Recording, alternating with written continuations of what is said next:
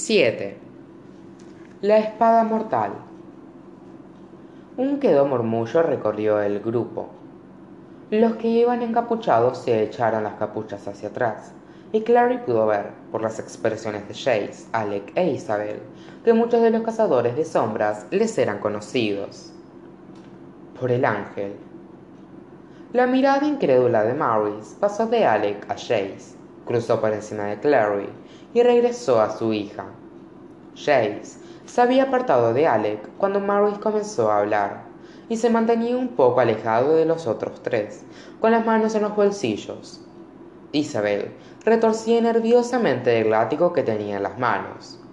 Alec parecía juguetear con su teléfono móvil, aunque Clary no podía ni imaginar a quién estaría llamando. ¿Qué están haciendo aquí? Alec, Isabel. Ha habido una llamada de auxilio procedente de la ciudad silenciosa. Nosotros respondimos a ella. Contestó Alec. La mirada del muchacho se movió ansiosamente por el grupo allí reunido. Clary no podía culparlo por su nerviosismo. Se trataba del grupo más grande de cazadores de sombras adultos, bueno, de cazadores de sombras en general, que ella había visto nunca. No dejaba de mirar de rostro en rostro, registrando las diferencias entre ellos variaban ampliamente en edad, raza y aspecto general, y sin embargo todos daban la misma impresión de poder inmenso y contenido. Podía percibir sus sutiles miradas puestas en ella, examinándola, evaluándola.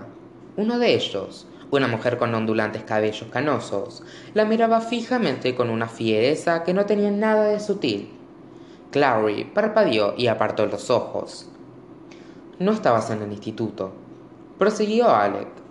Y no podíamos ponernos en contacto con nadie, así que vinimos nosotros. Alec. No importa, de todos modos. Concluyó Alec. Están muertos, los hermanos silenciosos. Están todos muertos. Los han asesinado. Esta vez no surgió ningún sonido de los allí reunidos. Todos se quedaron inmóviles, del mismo modo en que una manada de leones podría quedarse inmóvil al descubrir una gacela. Muertos, repitió Maris. ¿Qué quiere decir con que están muertos? Creo que está muy claro lo que quiere decir. Una mujer que llevaba un largo abrigo gris había aparecido de improviso junto a Maris. Bajo la parpadeante luz, a Clary le pareció una especie de caricatura de Edward Gorey, todo ángulos agudos, cabellos recogidos hacia atrás y ojos igual de pozos negros cavados en la cara. Sostenía un refulgente pedazo de luz mágica, sujeto a una larga cadena de plata, pasada a través de los dedos más delgados que Clary había visto nunca. ¿Están todos muertos? preguntó, dirigiéndose a Alec. ¿No encontraron a nadie con vida en la ciudad? Alec negó con la cabeza. No que nosotros viéramos, Inquisidora. De modo que esa era la Inquisidora, pensó Clary. Ciertamente parecía alguien capaz de arrojar a un chico adolescente a, a una mazmorra sin más motivo que el no gustarle su actitud. Que pudieran ver, repitió la Inquisidora, con los ojos igual que centelleantes cuentas, antes de volver la cabeza hacia Maris. Aún podría haber supervivientes, yo enviaría a tu gente al interior de la ciudad para que hicieran una comprobación a fondo. Maurice apretó los labios. Por lo poco que Clary había averiguado sobre Maurice, sabía que a la madre adoptiva de Chase no le gustaba que le dijesen qué hacer. Muy bien, aceptó Maurice. Se volvió hacia el resto de cazadores de sombras, que no eran tantos como Clary había pensado en un principio, más cerca de veinte que de treinta, aunque la impresión que le había causado su aparición los había hecho parecer una multitud ingente. Maurice habló con Malik en voz baja. Él asintió y, tomando por el brazo a la mujer de cabellos plateados, condujo a los cazadores de sombras hacia la entrada de la ciudad de Hueso. A medida que uno tras otro descendían por la escalera, con sus respectivas luces mágicas en la mano, el resplandor del patio comenzó a desvanecerse la última en bajar fue la mujer del cabello canoso. A mitad de la escalera, la mujer se detuvo, se volvió y miró hacia atrás. Directamente a Clary. Sus ojos estaban cargados de un terrible anhelo, como si ansiara desesperadamente decirle algo. Después de un momento, volvió a echarse la capucha, la capucha sobre el rostro y desapareció en las sombras. Maris rompió el silencio. ¿Por qué querría nadie asesinar a los hermanos silenciosos? No son guerreros, no llevan marcas de combate. No seas ingenuo, Maris, interrumpió la inquisidora. Esto no ha sido un ataque al azar. Puede que los hermanos silenciosos no sean guerreros, pero son ante todo guardianes y muy buenos en su trabajo, por no decir difíciles de matar. Alguien quería algo de la ciudad de hueso y estaba dispuesto a matar a los hermanos silenciosos para obtenerlo. Esto ha sido premeditado. ¿Qué hace que estés tan segura? Esa pérdida de tiempo que nos ha llevado a todos Central Park, la niña Ada muerta. Yo no llamaría eso una pérdida de tiempo. La niña Ada le habían sacado toda la sangre, como los otros. Estos asesinatos podrían ocasionar serios problemas entre los hijos de la noche y otros subterráneos. Distracciones, replicó la inquisidora, desdeñosa.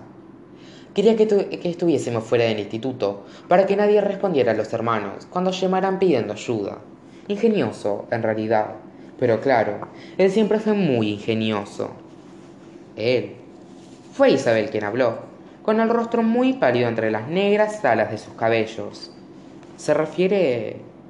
Las siguientes palabras de Jace provocaron una sacudida en Clary, como si hubiese entrado en contacto con una corriente eléctrica. Valentine, dijo el muchacho. Valentine tiene la espada mortal, por eso ha matado a los hermanos silenciosos. Una fina y repentina sonrisa se curvó en el rostro de la inquisidora, como si Jace hubiese dicho algo que la, que la complaciera enormemente. Alec dio un brinco y se volvió para mirar a Jace boca abierto.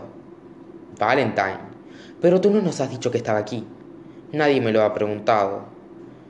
Pero él no puede haber matado a los hermanos. Los han hecho pedazos. Ninguna persona podría haber hecho todo esto. Probablemente tuvo ayuda demoníaca, repuso la inquisidora. Ya ha usado antes demonios para que lo ayuden, y con la protección de la copa podría invocar a algunas criaturas muy peligrosas, más peligrosas que los rapiñadores añadió haciendo una mueca con el labio, y aunque no miró a Clary al decirlo, las palabras fueron, en cierto modo, un bofetón verbal. La tenue esperanza de Clary de que la inquisidora no la hubiese visto o reconocido se desvaneció. O los patéticos repudiados. No sé nada sobre eso. Jace estaba muy pálido, con manchas rojizas como de fiebre en los pulmones, en los pómulos.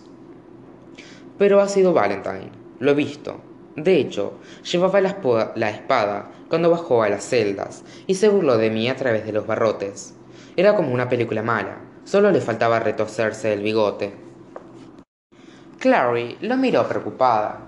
Hablaba demasiado deprisa, pensó, y parecía mantenerse en pie con dificultad. La inquisidora no pareció advertirlo. Así que dices que Valentine te ha contado todo esto, te ha contado que mató a los hermanos silenciosos porque quería la espada del ángel. ¿Qué más te ha contado? ¿Dijo a dónde iba? ¿Qué planea hacer con los dos instrumentos mortales? Preguntó apresuradamente Maris. Jace negó con la cabeza. La inquisidora avanzó hacia él, con el abrigo arremolinándose a su alrededor como humo en movimiento. Los ojos grises y la boca eran tirantes líneas horizontales. No te creo, dijo. Jace se limitó a mirarla. No esperaba que lo hiciera.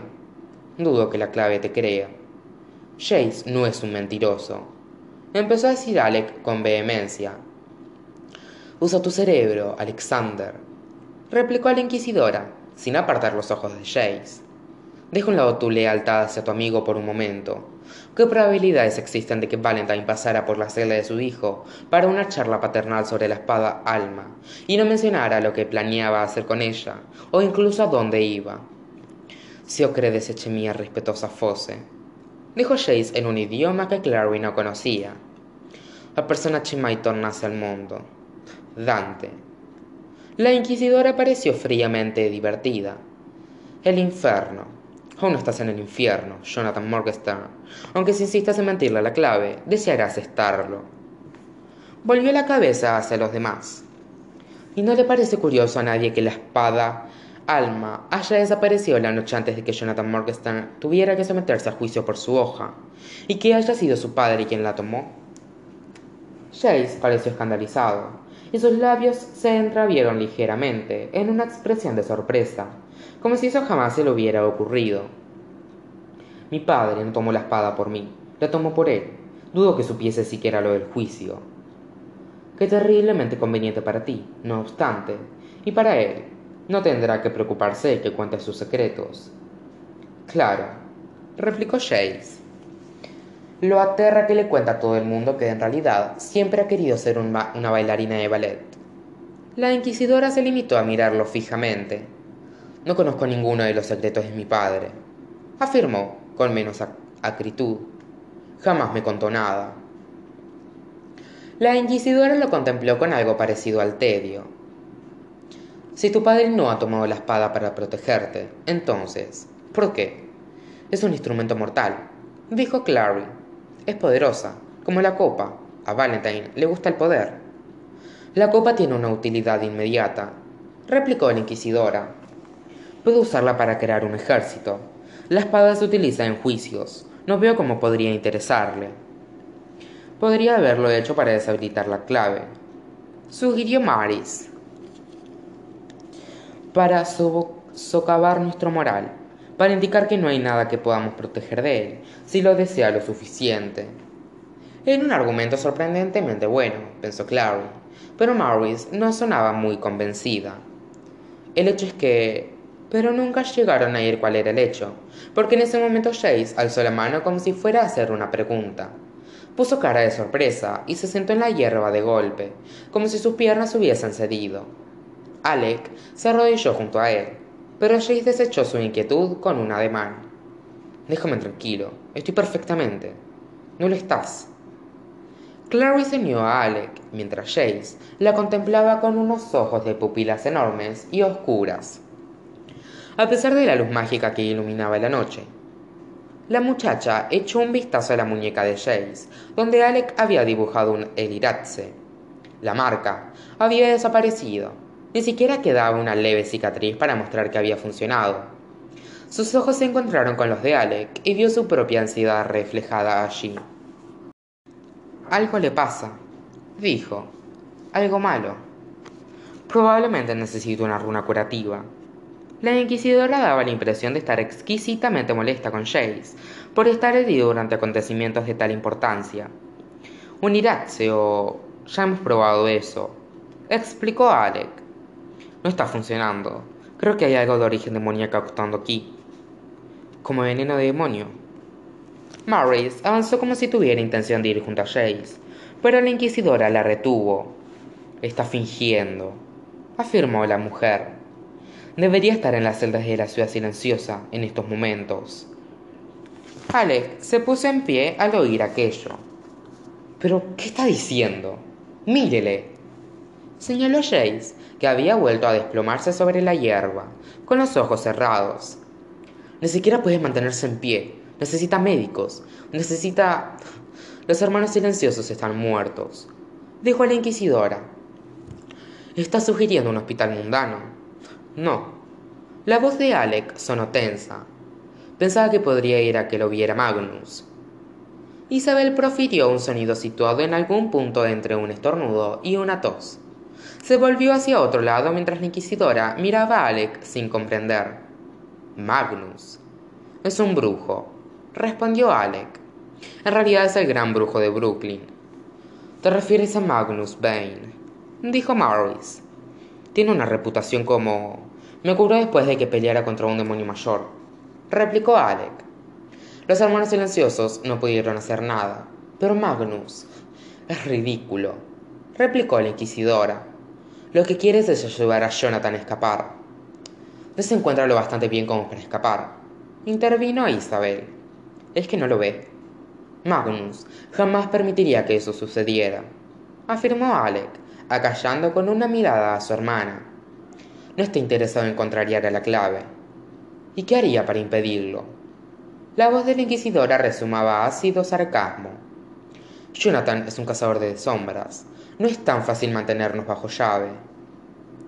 Quizás debería preguntárselo, sugirió Alec. La inquisidora sonrió con aquella cortante sonrisa suya. Por supuesto. ¿Dónde está?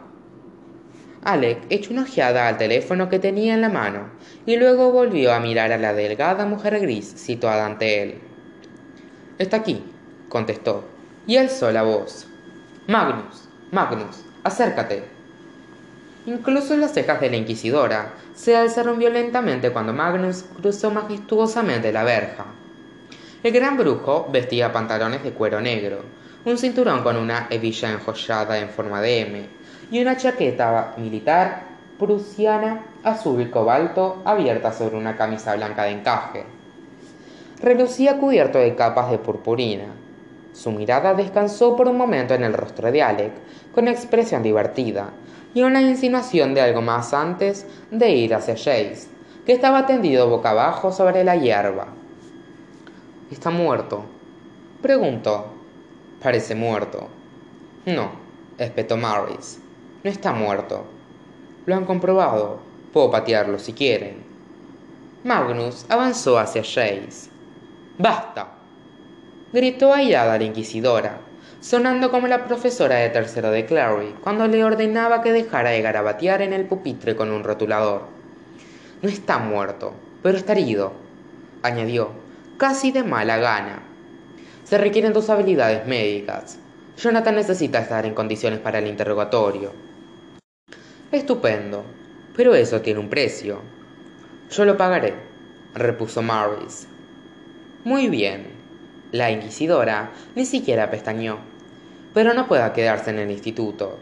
El hecho de que la espada haya desaparecido no significa que el interrogatorio no vaya a tener lugar como estaba planeado y entre tanto el muchacho debe permanecer bajo observación.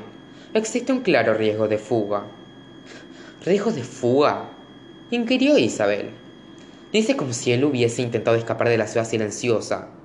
Bueno, replicó la mujer. Yo no está en su celda ahora, ¿verdad? Eso no es justo. No, no esperaría dejarlo ahí de abajo rodeado de cadáveres. No es justo. No es justo. ¿De verdad esperas que me crea que el motivo por el que tú y tu hermano han sido a las ciudades de hueso fue por una llamada de auxilio y no para liberar a Jonathan de lo que sin duda consideran un confinamiento innecesario? ¿Y esperas que crea que no van a intentar liberarlo otra vez si se le permite permanecer en el instituto? ¿Crees que pueden engañarme tan fácilmente como engañan a sus padres, Isabel Lightwood? La muchacha enrojeció. Magnus intervino antes de que la chica pudiera replicar. Miren, no hay ningún problema, dijo. Jace se puede quedar en mi casa. La inquisidora volvió la cabeza hacia Alec. Sabe tu brujo, dijo, que Jonathan es un testigo de la mayor importancia para la clave. Él no es mi brujo. Los angulosos pómulos de Alec enrojecieron violentamente. He tenido prisioneros de la clave anteriormente, indicó Magnus, y el tono burlón había abandonado su voz creo que descubrirá que tengo un excelente historial en ese terreno, el tipo de contrato que ofrezco en uno de los mejores. ¿Fue la imaginación de Clary o los ojos de Magnus realmente se entretuvieron un instante en Maris cuando dijo aquello? Clary no tuvo tiempo para conjeturar. La inquisidora emitió un sonido agudo que podría haber sido de diversión o disgusto. Solucionado, dijo, me hace saber cuando esté lo bastante bien como para hablar, brujo. Todavía tengo muchas preguntas para él. Desde luego, respondió Magnus, pero a Clary le dio la impresión de que en realidad no la escuchaba. Magnus cruzó el césped con elegancia y se detuvo junto a Jace. Era tan alto como delgado, y cuando Clary alzó los ojos para mirarlo, le sorprendió cuántas estrellas tapaba. ¿Puede hablar? preguntó Magnus a Clary, señalando a Jace. Antes de que ésta pudiera responder, los ojos del muchacho se abrieron lentamente y alzó la mirada hacia el brujo, aturdido y mareado. ¿Qué estás haciendo aquí? Magnus dedicó una sonrisa burlona al muchacho, y sus dientes centellearon como diamantes afilados. Hola, compañero de piso. Saludó,